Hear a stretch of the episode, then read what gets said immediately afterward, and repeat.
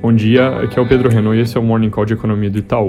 Começando pela Europa, as idas e vindas recentes na política italiana, que há uns dias eu comentei não deviam levar a nenhuma ruptura, na verdade acabaram tendo um resultado interessante, que pode acabar sendo bem positivo, de levar o país em direção a um novo governo tecnocrático conduzido por alguém de fora do mundo político, como aconteceu na crise em 2011. O escolhido dessa vez seria o Mário Draghi, que é o ex-presidente do Banco Central Europeu. Ele ficou famoso pela atuação bem-sucedida lá atrás na, na crise da zona do euro. Caso ele consiga apoio no Congresso, que é algo que parece razoável supor, ele deve trazer um pacote mais ambicioso de recuperação para o país, por isso o viés de um resultado positivo saindo de toda essa confusão.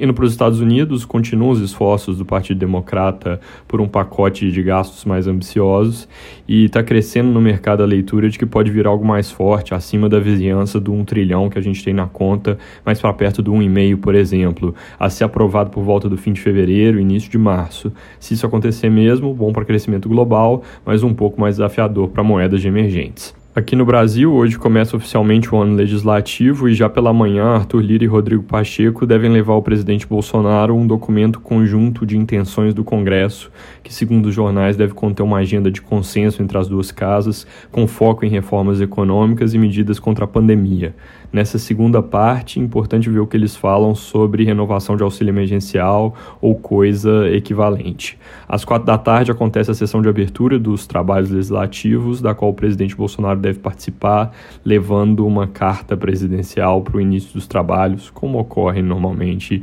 no início de ano. Sobre pauta econômica, os jornais reportam que o Ministério da Economia elenca a aprovação do orçamento e da PEC emergencial como prioridades para esse ano, seguidas por avaliação de espaço dentro do orçamento para um novo programa social, depois medidas de mitigação do impacto da pandemia que não tenham custo fiscal, como adiantar o 13º de INSS, na sequência votação de projetos menos polêmicos que já começaram a andar, como autonomia do BC, marcos da cabotagem e do gás, e depois articulação em favor das partes mais pacificadas ali da reforma administrativa e tributária. Importante monitorar como vai ser a coordenação e articulação entre a pasta da economia, governo como um todo e Congresso, para tentar aproveitar esse início de 2021 que o Ministério vê como uma janela de oportunidade para aprovar algo mais estrutural.